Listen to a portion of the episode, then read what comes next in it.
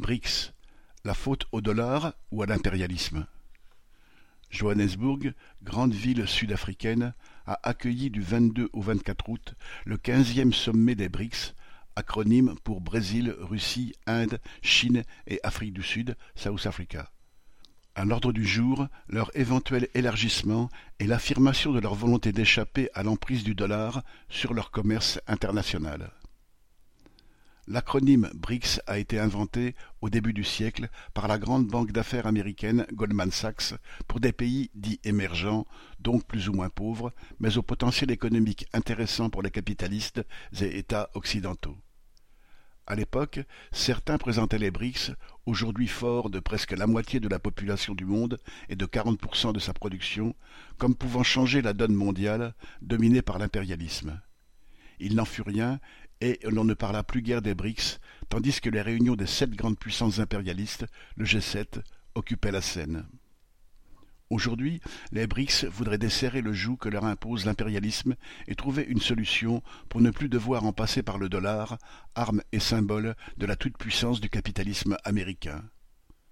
Pourquoi en effet la Chine, commerçant avec la Malaisie ou l'Inde avec le Brésil, devrait-elle acheter de la monnaie américaine pour régler leurs échanges?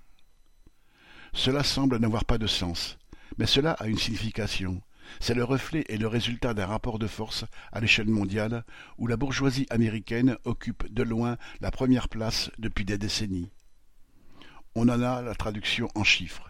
Les réserves de change de tous les États sont à 59% constituées de dollars, auxquels s'ajoutent 20% d'euros, 5,5% de livres sterling et 4,8% de yens japonais, tandis qu'il n'y a que 2,6% de yuan, la monnaie de la Chine. En la matière, il ne sortira sans doute pas grand-chose de concret de Johannesburg, car les systèmes monétaires des BRICS n'ont pas grand-chose en commun. Et puis, les classes dominantes et dirigeantes de ces pays ont des intérêts bien souvent divergents. Mais, derrière les commentaires des médias sur ce sommet, une question se pose qui, pour ne pas être nouvelle, garde toute son actualité. Pour changer le sort de ces pays, de leur population, suffit-il de se passer du dollar?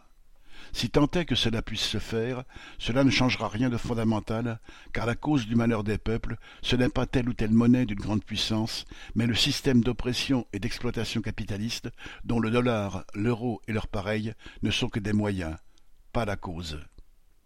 Pour que l'Afrique, l'Asie et finalement toute l'humanité échappent au fléau qu'engendre partout le capitalisme, c'est ce système qu'il faut abattre. C'est cette perspective socialiste qu'il faut se donner et que les révolutionnaires doivent donner aux classes laborieuses, dans les BRICS comme ailleurs. Ce n'est évidemment pas dans ce sens que les dirigeants des BRICS inscrivent leur démarche. Ils veulent seulement s'assurer une plus grande place dans un système capitaliste qu'ils ne mettent pas en cause.